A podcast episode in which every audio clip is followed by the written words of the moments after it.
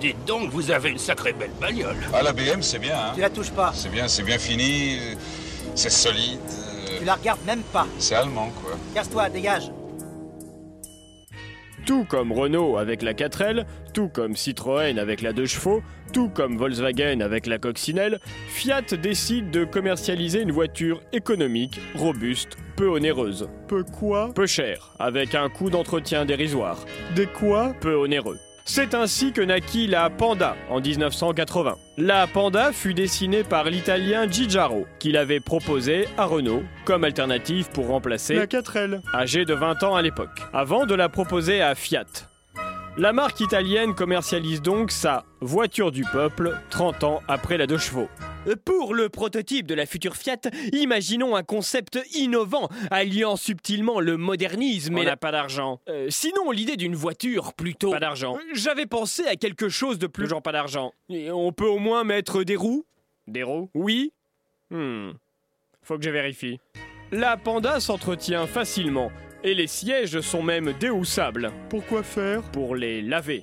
Je vois ce qu'il vous faut, messieurs dames. Je vous propose donc la Panda, voiture économique, polyvalente mais spacieuse. En effet, hein chérie Et réjouissez-vous, madame, les housses de siège sont déhoussables et lavables. Oh, c'est formidable chérie Oh ben oui, c'est sûr que c'est réjouissant. J'ai toujours rêvé de laver les sièges de la bagnole. Et le pare-brise, il se met au lave-vaisselle aussi. Euh, non, je ne pense pas, c'est beaucoup trop grand, madame. Malgré ses nombreuses qualités, la Panda avait quelques points faibles, comme la corrosion. Elle rouillait Oui, c'est ça. Et les amortisseurs étaient vraiment très, très, très peu efficaces.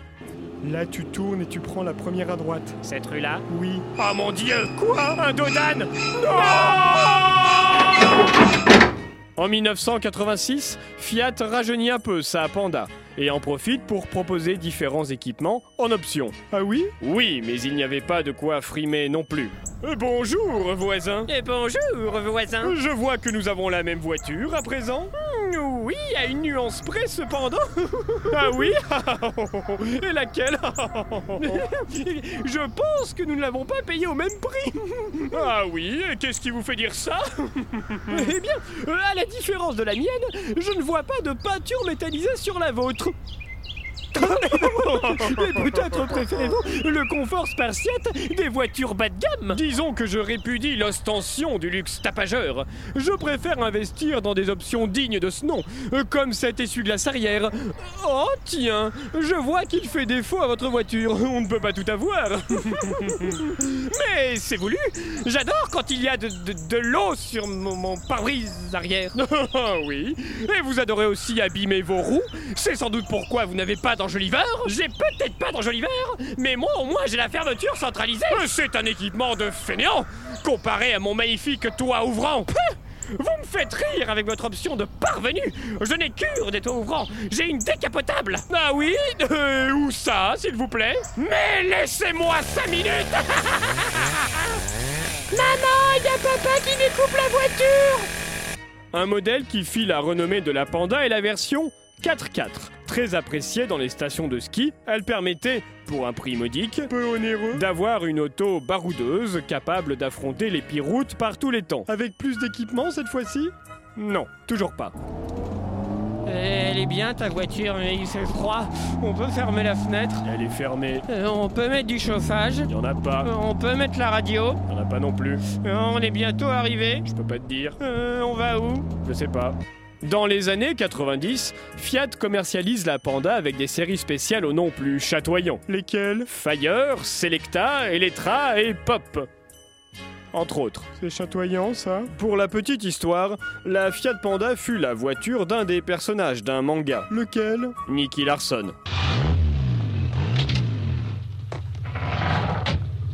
Tu es prêt Ben, je me sens un peu serré dans ces petites voitures, mais ça ira. Ah, Vas-y, démarre.